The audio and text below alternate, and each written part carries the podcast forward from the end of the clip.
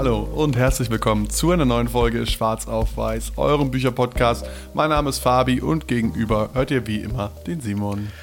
Und diese Folge des Schwarz auf Weiß Bücherpodcasts wird euch präsentiert von euch, eurem Patreon-Support auf patreon.com slash swpodcast und da ist schon dabei der Johnny. Vielen, vielen Dank. Ihr hört es auch immer wieder. Wir freuen uns sehr da über Johnnys Support und wir würden uns noch mehr freuen, wenn ihr auch da mit dazu kommt und uns unterstützt, denn dadurch macht ihr den Podcast möglich und wir können uns noch besser die ganzen Bücher leisten, die wir hier irgendwie jede, jeden Monat verkaufen. Deswegen schaut doch mal vorbei auf patreon.com slash swpodcast und jetzt damit hinein in die Folge. Und heute haben wir euch ein Buch mitgebracht, was ganz ungewöhnlich ist, und zwar ein Buch für die Handwerker unter euch und die, die es noch werden wollen, vielleicht Handwerker oder Menschen, die gerne was mit ihren eigenen Händen machen, und zwar das Buch Der Mann und das Holz vom Fällen, Hacken und Feuer machen von Lars Mitting das Ganze kommt aus, das äh, Buch kommt ursprünglich aus Norwegen äh, und eben bespricht in dem Buch selbst, wie Feuerhacken oder wie Feuerholz am besten hergestellt wird, welches Holz ihr braucht, wie es gestapelt werden muss, damit es richtig trocknet, was auch an, bei den Öfen beachtet werden muss. Und all das werden wir euch jetzt in den nächsten, in dieser Folge, in den nächsten Minuten, Stunden, die auf euch warten, äh, da vor, ja, vorstellen, dass ihr am Ende dann quasi dementsprechend, wenn ihr einen Holzofen zu Hause habt oder eben noch nicht, vorbereitet seid, um da perfekt euer Holz vorzubereiten. Und das Buch hat natürlich auch äh, ein paar Elemente, die so in diese nördliche Behaglichkeit reingehen. Also es ist nicht nur ein äh, Guide sozusagen, wie ihr euer eigenes Feuerholz herstellt, sondern auch wie ihr euch so richtig schön gemütlich macht. Und am Anfang steht erstmal die harte Arbeit. Ihr müsst erstmal ähm, euch bewusst machen, dass äh, Holz am besten im Winter gehackt wird und geschnitten wird. Also die Bäume, besser gesagt, werden am besten im Winter abgeschnitten, damit die, ähm, soll ich sagen, die, der Boden ist hart und alles ist verschneit und auch die Bäume sind relativ hart und dadurch einfacher zu fällen. Und man kann sie eben dadurch, dass der Boden gefroren ist, auch am Ende einfacher aus dem Wald raus transportieren. Ihr müsst euch das vorstellen, mit so einem 20 Meter langen Baum, äh, der wiegt natürlich einiges, also da kann man ein paar hundert Kilo haben.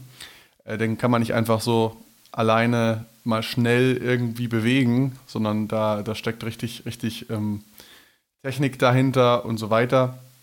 Und dann wird der, der Baum zer, zerteilt in kleinere Schnitte, äh, Abschnitte. Das kann im Wald passieren oder wird dann ähm, am Hof gemacht, je nachdem.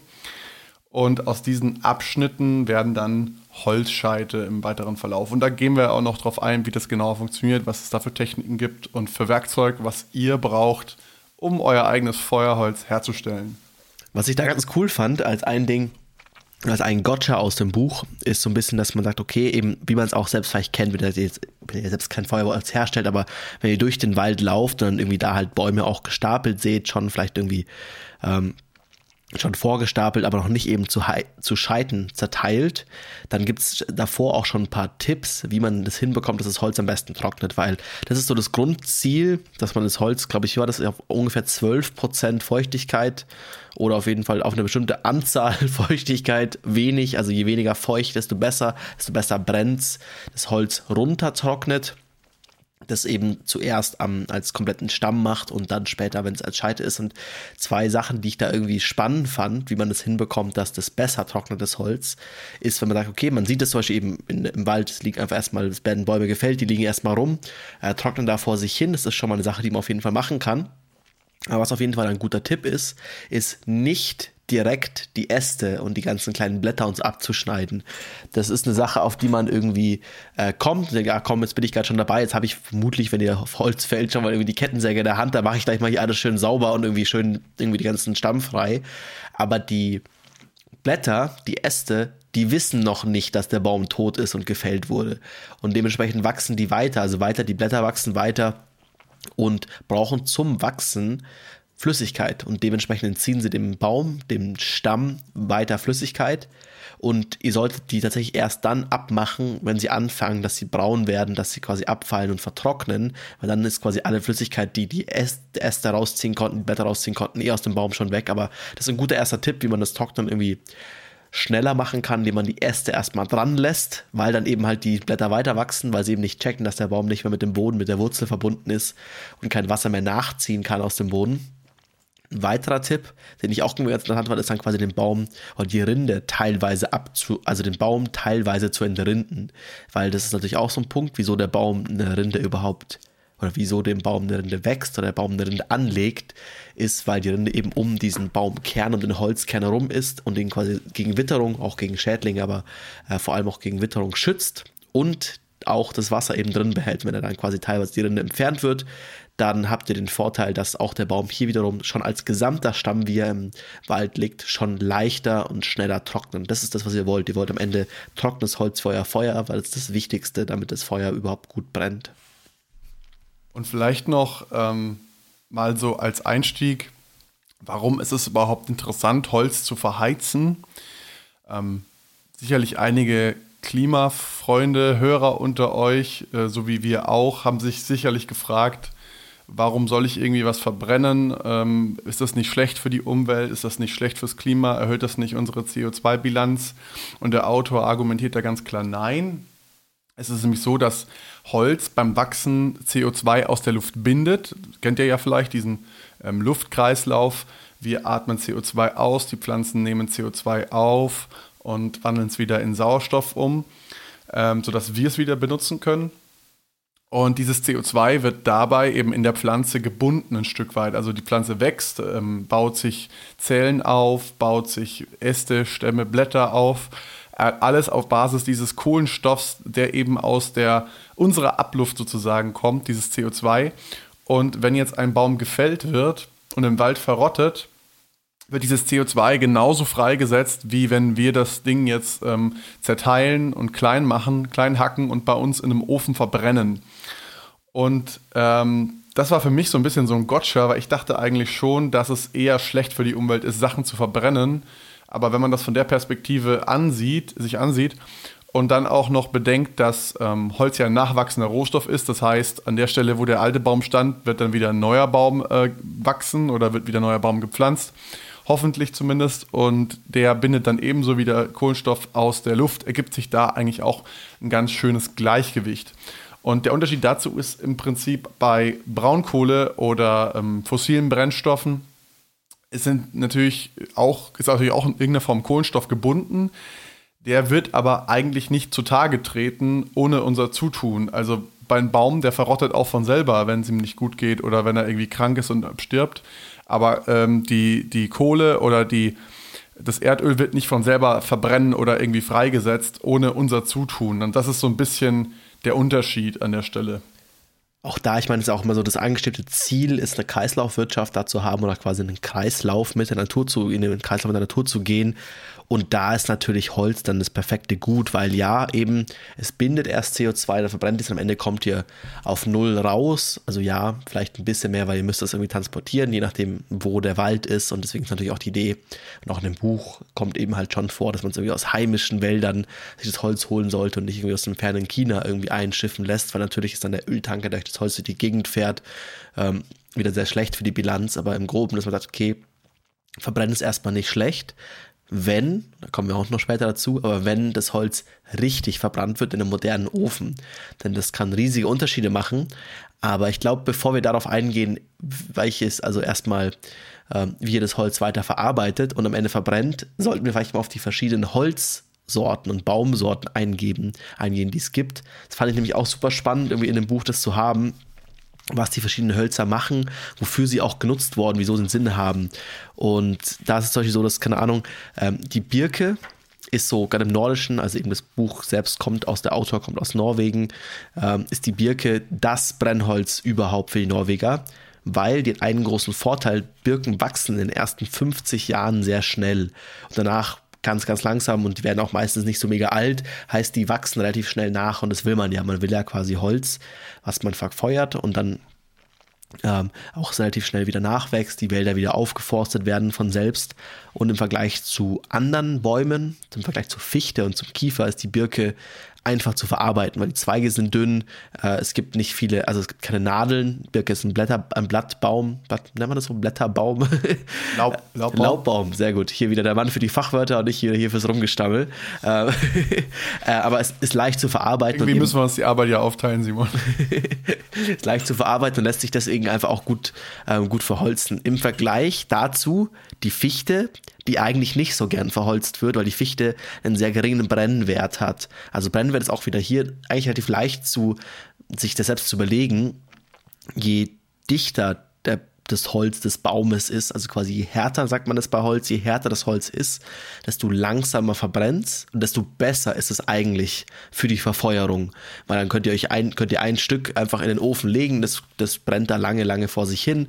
Wenn es gut getrocknet ist, äh, das hat die Fichte eben nicht, weil die Fichte äh, brennt sehr schnell ab und hat irgendwie sehr schnell zu Asche. Und deswegen wird die Fichte als auch in Norwegen als klassisches Küchenholz oder äh, als Küchenholz bezeichnet, weil gerade in der Küche, die ja auch früher, also ich glaube, da, was heutzutage fast gar nicht mehr vorkommt, da früher auch mit Holz natürlich befeuert wurde, der Ofen und der Herd, da will man halt die, die Temperatur gut kontrollieren und sagen, ja komm, wenn ich da jetzt kein Holz nachlege, dann wird es schnell wieder weniger oder ich kann mal schnell neues Holz dazulegen, das brennt mir ganz schnell irgendwie auf einmal hoch und dafür ist die Fichte dann perfekt. Anderes, äh, anderer Side-Fact zur Fichte, die wird auch sehr oft im Gitarrenbau verwendet für akustische Gitarren, für die Decke, weil sie, wie gesagt, äh, ein sehr ähm, Schwingungs-, äh, also leicht zum Schwingen zu bringen ist, weil die Dichte eben nicht so hoch ist und die Fasern auch sehr gerade wachsen. Das heißt, sie wird eigentlich genau dafür verwendet, nämlich für akustische Gitarren, für die Decke, wo quasi die Saiten reingeführt werden und die Seitenschwingung bringt dann die, die Gitarrendecke zum, zum Schwingen. Aber das war nur so ein Fakt am Rande. Ähm, was wir noch nicht gesagt haben zur Birke, was eigentlich das Wichtigste ist, die Birke wächst auch sehr, sehr gerade. Und wenn die ähm, nicht alleine steht, sondern mehrere Birken nebeneinander stehen, im Abstand von ein bis zwei Metern, dann äh, bekommen die unten auch keine Blätter. Das heißt, man muss weniger entasten am Ende. Und es ist leichter, den Baum zu verarbeiten, weil wenn er ganz gerade wächst, kann ich ihn natürlich auch einfacher irgendwie in gerade Scheite am Ende bringen, hingegen, wenn der Baum sehr verastet wächst und verzweigt wächst, dann kann ich den auch nicht mit einer automatischen Maschine oder so entasten, entrinden und so weiter, sondern ähm, habe da mehr manuelle Arbeitsschritte. Ähm, das sind so die, die heimischen Hölzer auch vorwiegend. Also die gibt es bei uns natürlich auch, zum Beispiel die Kiefer auch, ähm, wächst auch sehr gerade, wird aber auch sehr, sehr groß und sehr schwer und ähm, kann dann damit dem Holzfäller ein bisschen ein großes Risiko abgewinnen. Und der Brennwert ist eigentlich auch ganz gut von der, von der Kiefer. Ich glaube, im Grunde genommen ist es auch so, dass ein Kilo Holz grundsätzlich den gleichen Brennwert hat. Aber wir reden halt jetzt davon quasi, wie dicht ist das Holz im Vergleich zum Gewicht, also wie viel Volumen hat das Holz im Vergleich zum Gewicht. Das heißt, dichteres Holz hat natürlich weniger Volumen, das heißt, man kann mehr davon stapeln, hat also einen höheren Brennwert auf, die, auf dasselbe Raummaß. Was Oder auf ein Scheit, ist, was man in den Ofen legt, das ist dann auch schwerer, das Scheit. Also ein Kiefernholz ist schwerer als ein Fichtenholz, was man im Ofen hat. Aber dem das auch dementsprechend quasi brennt dann länger vor sich hin, wenn man halt einfach mehr Fichte hinzulegen müsste. Was ich genau. bei der Kiefer auch noch total geil fand, äh, dass die Kiefer von selbst eigentlich, also gerade Kiefer nicht brennt. So gut wie gar nicht brennt. Und deswegen quasi unter den Urvölkern in Norwegen, äh, unter den sogenannten Samen, äh, nee, in Schweden war das, äh, unter den Samen, hat man quasi äh, Kiefern, frisches Kiefernholz unter das Feuer gelegt, damit quasi der Boden nicht zu warm wird, nicht zu abbrennt und alles zu matschig wird. Und on top, wenn man dann sagt, man hat Kiefernholz zum Brennen bekommen durch langes und gutes Trocknen, dann brennt es sehr, sehr hell. Da war jetzt im Buch keine Erklärung dazu, wieso, aber es brennt sehr hell und es hat halt einen großen Vorteil, dass man das zum Beispiel zum Arbeiten nutzen konnte. Okay, gut, dann hat man dann quasi ein, ein Holz oder hat ein Feuer, was sehr stark und hell brennt und konnte man dann gut außenrum irgendwie nachts arbeiten im Vergleich zu anderen Hölzern, die vielleicht mehr so vor sich hinglimmen und hinschwelen, zwar Wärme abgeben, aber eben nicht so hell werden. Was auf jeden Fall zu beachten ist, ist, wenn ihr ein offenes Feuer habt, wie zum Beispiel ein Lagerfeuer oder einen offenen Kamin, benutzt keine Nadelhölzer, weil eben durch die schon angesprochene geringere Dichte im Vergleich zum Laubholz, da entstehen eben Einschlüsse zum Beispiel von Wasser oder anderen äh, Gasen am Ende. Also wenn, wenn, wenn es heiß wird, wird es ein Gas am Ende. Und die führen dazu, dass ihr so einen Funkenschlag habt, also so einen Plop, wo dann die Funken durch die Gegend fliegen und das natürlich unangenehm ist, wenn ihr am Lagerfeuer sitzt und auf einmal habt ihr, habt ihr ein Loch in der Hose oder im Shirt oder whatever oder noch schlimmer in der Haut. Ähm, da ist es dann gut, wenn man das weiß und äh, vorwiegend Laubholz verwendet. In einem geschlossenen Kamin, im geschlossenen Ofen ist es eigentlich egal. Also da zum Beispiel auch, wenn ihr sagt, ihr hört das, was man eigentlich ganz gern mag, aber beim Feuern quasi dieses Knistern, dieses Knacken, ist eigentlich für die Verbrennung oftmals nicht so gut und eben halt kann dann sehr stark zu Funken, Schlag eben führen und dann je nachdem auch, auch wenn die Hölzer, speziell die Nadelhölzer auch ätherische Öle haben, dann sind sie für den Kamin nicht so gut. Also zum Beispiel auch ein, ein Problem, was die Kiefer hat, dass man dann den Ofen oft reinigen muss weil einfach diese ätherischen Öle halt nicht komplett wegverbrennen, den Ofen von innen irgendwie halt verschmutzen und dann da auch, wenn man einen verschmutzten Ofen, vor allem einen verschmutzten Kamin hat, äh, da ganz, ganz schlimme Brände entstehen können, aber dazu später noch ein bisschen mehr bei der Sicherheit dann. Ähm, wenn wir gerade noch bei den Hölzern sind, ein weiter Punkt ist die Eiche, die es gibt, die kennt man bei uns auch, also ich meine, alle diese Hölzer kennt man bei uns. Äh, die Eiche wird auch extrem gerne irgendwie als äh, zu, eigentlich zum Bau benutzt, gar nicht mal so stark als Feuerholz, ähm, weil die Eiche ein sehr hartes, solides Holz hat. Es ist fast zu schade, die zu verbrennen. Ähm, würde auch gehen, verbrennt auch, also brennt auch schön lange vor sich hin, aber wird eben selten eigentlich als Feuerholz benutzt, weil sie nicht so schnell wächst und weil sie einfach vor allem in den alten Zeiten für andere Sachen besser einsetzbar war. Das war so ein Holz, also im Buch, also man muss auch sagen, das Buch ist echt süß geschrieben. Der Autor hat irgendwie auch ähm, schreibt dann irgendwie so, wenn ich jetzt irgendwie rauszitiere, irgendwie, ähm, es grenzt schon fast an Blasphemie, das Eichenholz als Feuerholz zu nutzen. Also ein bisschen würde ich dann auch äh, sagen, okay, gut, das ist dafür viel zu gut, aber wird irgendwie im Buch auch genannt als Holz, was man nutzen kann. Und als allerletztes hatten, ah, es kommt nicht als allerletztes, aber auch als, als weiteres Feuerholz, was möglich ist, wäre die Buche. Aber auch hier ist die Buche wieder gar nicht mal so stark als Feuerholz benutzt worden, auch früher nicht weil, fand ich einfach wieder einen spannenden Fakt, den ich mir angestrichen habe, dass man die Buche unter heißem Wasserdampf biegen und drehen kann und deswegen auch wieder sehr gut für Möbel, für Schiffsbau und so nutzen kann. Das gilt aber auch für viele Hölzer, nur dass es bei der Buche vermutlich leichter geht. Ähm, ja, es gibt noch ein paar weitere äh, Bäume, die würde ich jetzt gar nicht alle im Detail eingehen, die alle bestimmte Eigenschaften, Vor- und Nachteile haben, was die Brennbarkeit angeht. Ahorn zum Beispiel muss zwei Jahre lang trocknen, was natürlich dann als Feuerholz nicht so praktisch ist. Das heißt, ihr müsst nämlich dann einen doppelten Stoß immer führen, einen für dieses Jahr, einen für nächstes Jahr schon. Braucht natürlich mehr Platz. Ähm, was wir jetzt ein bisschen geskippt haben, ist, wenn man in den Wald geht, wie finde ich eigentlich äh, einen guten Baum? Und wann sollte ich ihn fällen. Also ich habe es vorhin schon angeschnitten, die beste Saison ist Winter und äh, Frühjahr, Frühling sozusagen, bevor die für die Blätter austreiben. Simon hat schon gesagt, man kann den Baum dann trotzdem im Wald liegen lassen. Die Blätter treiben weiter aus und saugen nochmal ein bisschen Wasser aus dem Baum raus.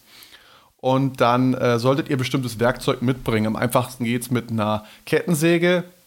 Dabei wird dann so ein kleines V auf die eine Seite reingeschnitten. Das ist die sogenannte Fallkerb. Fallkerb, ja. Und ähm, die zeigt quasi an, in welche Richtung der Baum später fallen soll.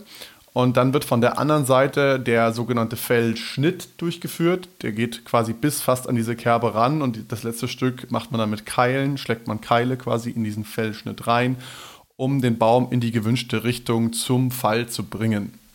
Und auch hier ist wichtig, äh, der Baum darf nicht zu groß und zu schwer sein, weil sonst tut man sich am Ende schwer bei der Bearbeitung oder den überhaupt zu transportieren.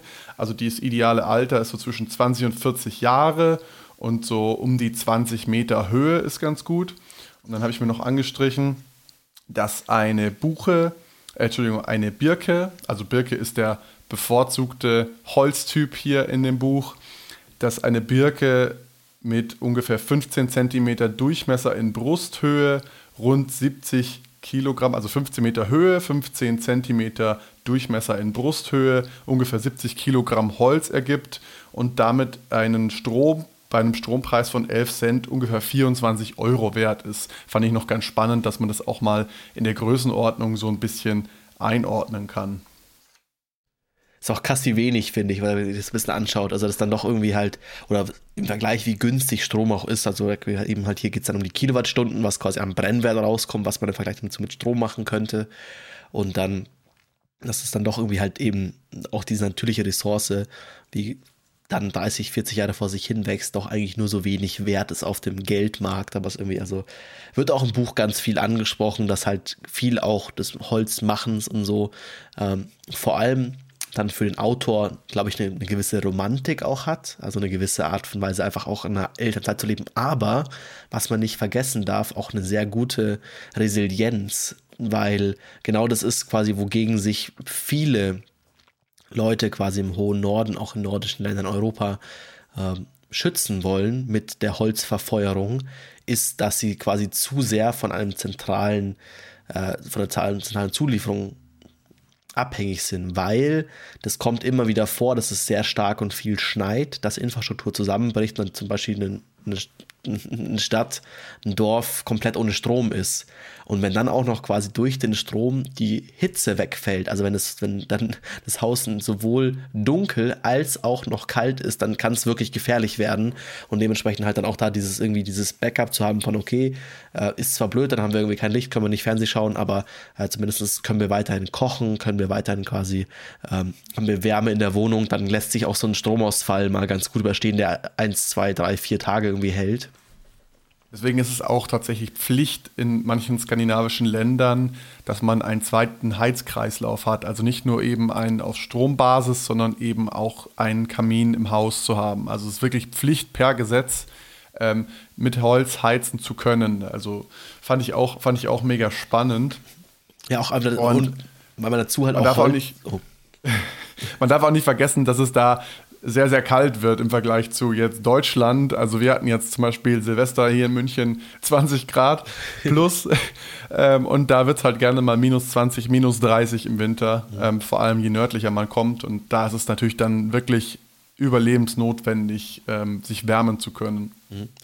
Und auch da ist eine Sache, die der Autor quasi auch anspricht, dann so, ja, falls, selbst falls dann das quasi passiert, dass dann irgendwie so ein Notfall eintritt, das Tolle an Holz ist eben auch, dass man Holz sehr gut transportieren und teilen kann, dass er nochmal der Nachbar sagt, komm hier, hast du nochmal 20 Scheite irgendwie, ich habe eh mein, ich habe besser vorgesorgt als du, im Vergleich zu, keine Ahnung, einen Ölkessel oder so, da irgendwie Öl hin und her zu schaufeln zwischen zwei Häusern, ist es im Holz halt sehr angenehm möglich, also es ist halt ein Material hm, weil es eben so rudimentär ist und was der Mensch dann sehr lange benutzt, eben auch schon sehr gut erforscht ist und sehr gut, wir, wir wissen sehr gut damit umzugehen. Das ist eben gerade in diesen Ländern sehr, sehr hilfreich, zu sagen, okay, ich habe dieses Backup, das falls wirklich Strom oder irgendwie, ich weiß gar nicht, ob es da Fernwärme gibt, aber Fernwärme ausfällt, dass man dann sagt, okay, man kann auf, auf dieses Altertümliche zurückgreifen. Genau, und jetzt habt ihr quasi den Baum gefällt. Ähm, wie geht es jetzt weiter? Naja, ihr fangt erstmal an, den Baum zu entasten. Jetzt habt ihr so einen 15 bis 20 Meter langen Baum ähm, dann entastet ihr erstmal mit der, mit der Kettensäge. Dabei wird immer die quasi Seite bearbeitet, auf der ihr nicht steht, damit euch nicht aus Versehen ins Bein sägt oder so, weil eine Kettensäge ist schon relativ gefährlich. Also auch wichtig ist da das Tragen einer Sicherheitshose, Sicherheitsschuhe, Handschuhe etc. Ähm, und dann, wenn ihr den Baum entastet habt, dann teilt ihr ihn in, ja, ich sage jetzt mal, ofengerechte Stücke. Ein gutes, ein gutes Maß ist eigentlich 60 cm Länge, aber ähm, wenn die einzelnen Abschnitte 60 cm lang sind, sind die meistens noch zu lang für einen Ofen. Aber 60 cm ist so die ideale Länge, um einen schönen Holzstapel zu stapeln. Deswegen wird das eigentlich vom Autor auch ein bisschen empfohlen. Und ähm, wenn ihr diese 60 cm Länge habt, dann werden die einzelnen Holzstücke eigentlich quasi so abtransportiert und dann bei euch im Garten oder auf dem Hof in kleinere Holzscheite zerteilt mit einer, mit einer Spaltaxt zum Beispiel. Das heißt, ihr habt irgendwie so einen, so einen großen alten Holzstamm, da packt ihr eure Scheit oder euer, euer Stammstück drauf und haut dann mit der Axt drauf, bis ihr halt kleine Scheite habt, sage ich jetzt mal. Etwas äh, übertrieben, aber äh, im Endeffekt wollt ihr das, dass ihr am Ende so, weiß ich nicht, handdicke Stücke habt, die ihr schön schichten könnt und ähm, dann das Holz erstmal quasi ein halbes Jahr liegen lasst, bis, so, bis ein ganzes Jahr sogar, je nachdem wann ihr den Baum fällt um das Holz richtig zu trocknen. Und da gibt es dann auch wieder ganz eigene Techniken, wie man einen schönen Holzstapel stapelt. Auch wunderschöne Bilder in dem Buch, muss man sagen. Also man kriegt richtig, richtig Bock, irgendwie äh, in den Wald zu gehen, Holz zu machen.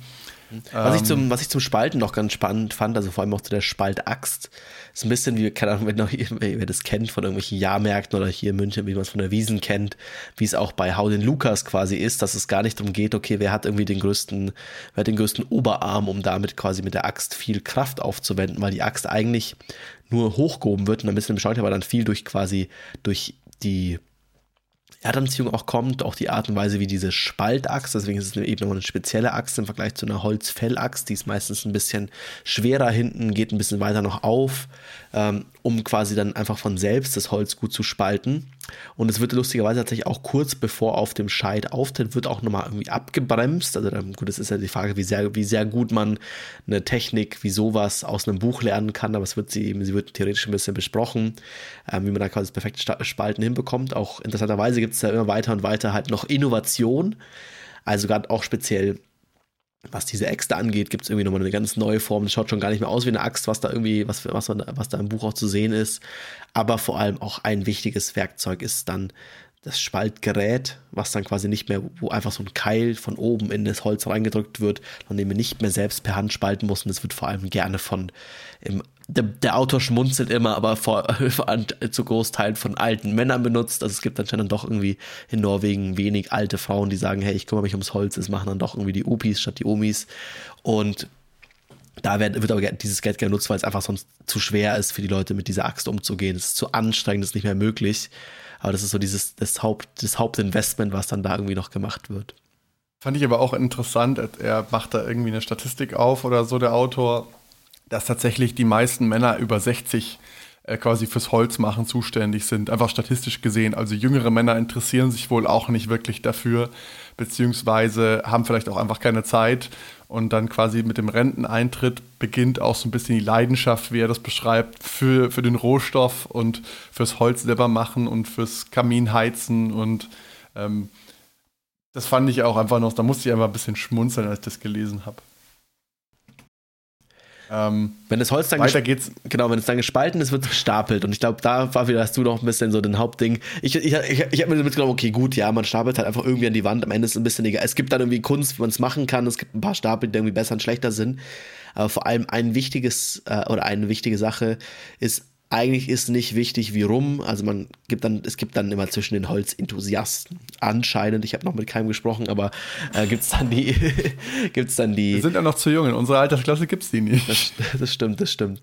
Äh, gibt es dann die Diskussion, okay, Rinde oben, Rinde unten, Rinde, Rinde links, Rinde rechts, wie auch immer. Und der Auto meint, es ist eigentlich absolut egal, weil das meiste wird quasi eh, die meiste Trocknung funktioniert quasi über die Längsseite. Deswegen äh, trocknen zum Beispiel zwei kurze Scheite schneller als ein großes.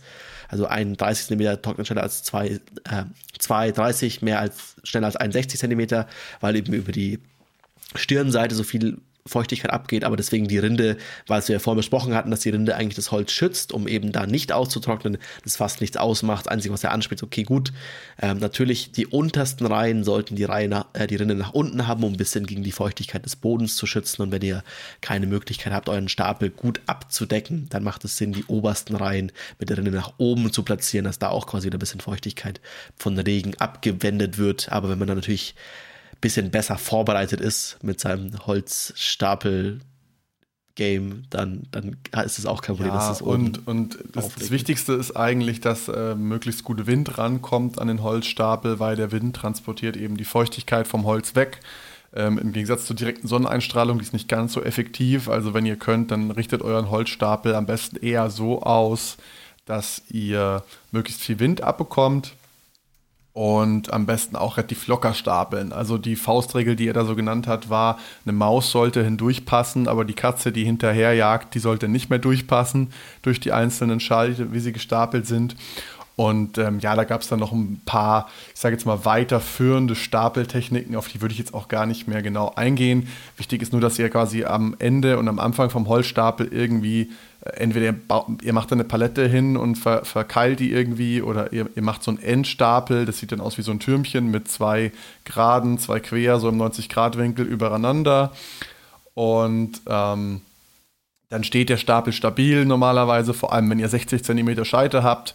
Äh, oder wenn ihr kürzer habt, könnt ihr es auch einfach gegen eine Wand stapeln, zum Beispiel. Dann, dann steht der Stapel auf jeden Fall sicherer, weil das Blödste, was euch passieren kann, ist, dass es, äh, weiß ich nicht, in Strömen äh, schüttet und, und windet und dann haut es euch den Stapel um und dann wird das Holz wieder feucht. Also das wollt, wollt ihr halt vermeiden im Idealfall. Dann sagen wir, ihr habt das Holz getrocknet, gestapelt und es kommt zum Zeitpunkt des Verfeuerns. Endlich ist es soweit. Die ganze harte Arbeit hat sich ausgezahlt. Ihr könnt endlich das Holz in den Ofen legen. Und da eben ist wichtig, oder ist halt zu sagen, je trockener das Holz, desto besser. In jedem Fall, mit egal welchem Baum, mit egal welchem Holz.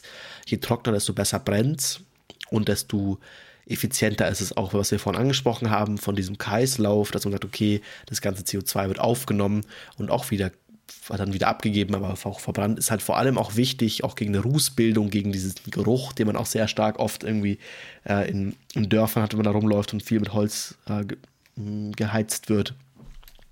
Das passiert eigentlich nur bei einer nicht vollständigen Verbrennung.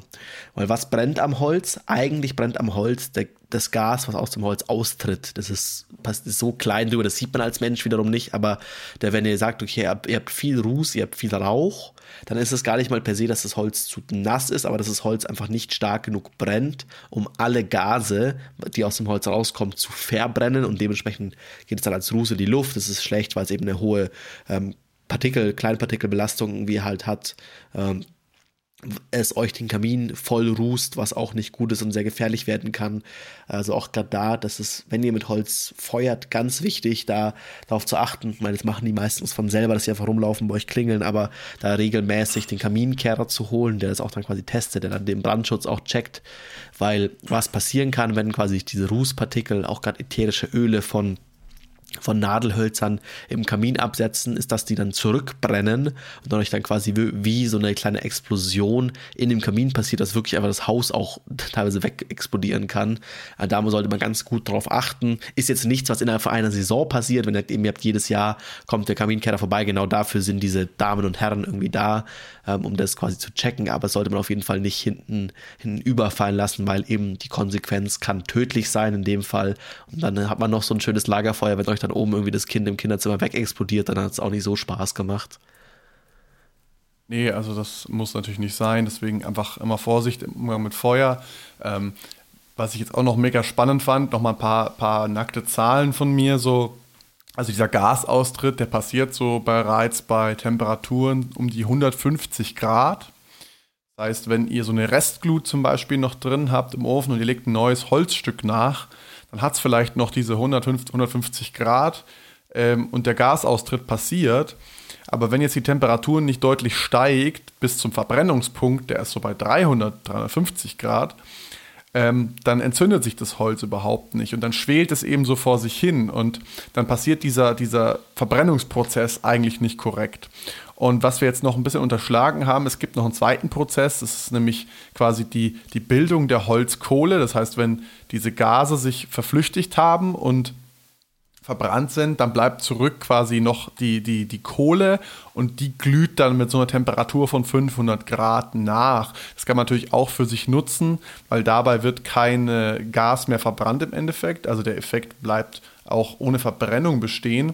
Wenn ich jetzt zum Beispiel einen Ofen über Nacht mit einem dicken Kohlestück, da gibt es extra so gepresste äh, Kohleblöcke, um Ofen warm zu halten über Nacht, ähm, kann man dann einfach nachlegen und dann äh, bleibt es dann warm und man muss nicht nachts raus und nochmal Holz nachlegen oder so. Weil was man, was man vermeiden sollte, ist, dass man eben die Luftzufuhr runter reguliert in dem Glauben, dass der Ofen dann langsamer verbrennt oder weniger heiß verbrennt und ich mir ein bisschen Energie aufsparen kann. Weil dann kommt ihr genau wieder in den Fall rein, den Simon gerade beschrieben hat, dass äh, ihr eben Gase erzeugt, die nicht verbrannt werden, die dann sich im, im Schornstein absetzen können oder eben auch einfach nur die Luft in der Nachbarschaft verpesten.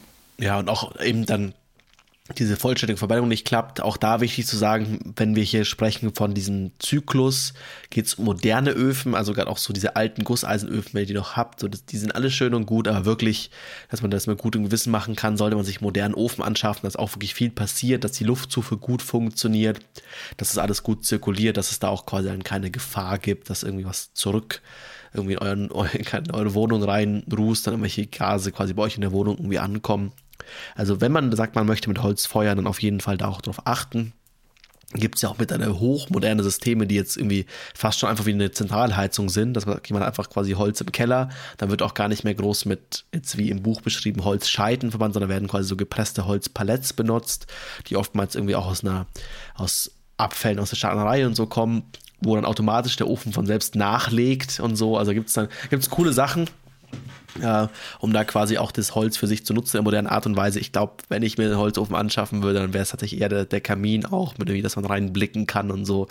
Ja, das ist dann nochmal ein bisschen schöner, auch noch ein bisschen eben diese Romantik, die im Buch beschrieben wird, oder durch die man von dem Buch schon fast infiziert wird, weil man liest das Buch und auch eben, es ist sehr schön gedruckt, man hat irgendwie, es ist schön gelayoutet, man sieht diese Bilder von irgendwelchen Stapeln und denkt so, ah oh ja, cool, das will ich irgendwie auch im Garten haben, äh, in meinem nicht-existenten. Also ein bisschen irgendwie die, ähm, ja, dann, also ich glaube, dann würde ich mir dann eher auch so einen, so einen Schwedenofen schon fast holen. Aber da eben wichtig, dass man sagt, man, man informiert sich auch ein bisschen, dass man dementsprechend auch dann die Umwelt damit nicht verpestet, nicht so viel Feinstaubbelastung irgendwie Luft entlässt, weil eben diese vollständige Verbrennung ist wichtig und kann einfach auch mit einfachsten Mitteln, die wir jetzt schon beschrieben haben, die im Buch noch irgendwie intensiver irgendwie vorgegeben werden, ähm, kann damit geschafft werden. Deswegen informiert euch da, wenn euch, auch wenn ihr schon mit Holz irgendwie feuert, ähm, jetzt habt ihr auch gelernt, wenn ihr im Lagerfeuer seid, dann ist es gut, wenn ihr keine Nadelhölzer nehmt, weil sonst irgendwie dann die tolle Jack Wolfskin-Jacke irgendwie anbrennt, weil viel Funkenflug ist. Also gibt es ein paar coole kleine Tricks, wie man da das, das Medium Holz und das Medium Feuer noch besser bändigen kann. Also wenn ihr euch überlegt, irgendwie einen Ofen zuzulegen oder ihr Spaß an Holz habt, ist das Buch einfach eine klare Empfehlung auch von meiner Seite. Unser Rating findet ihr dieses Mal in den Show Notes, haben wir beschlossen. Wollen wir in Zukunft nicht jedes Mal durchgehen, sondern nur noch quasi, ob wir das Buch empfehlen oder nicht.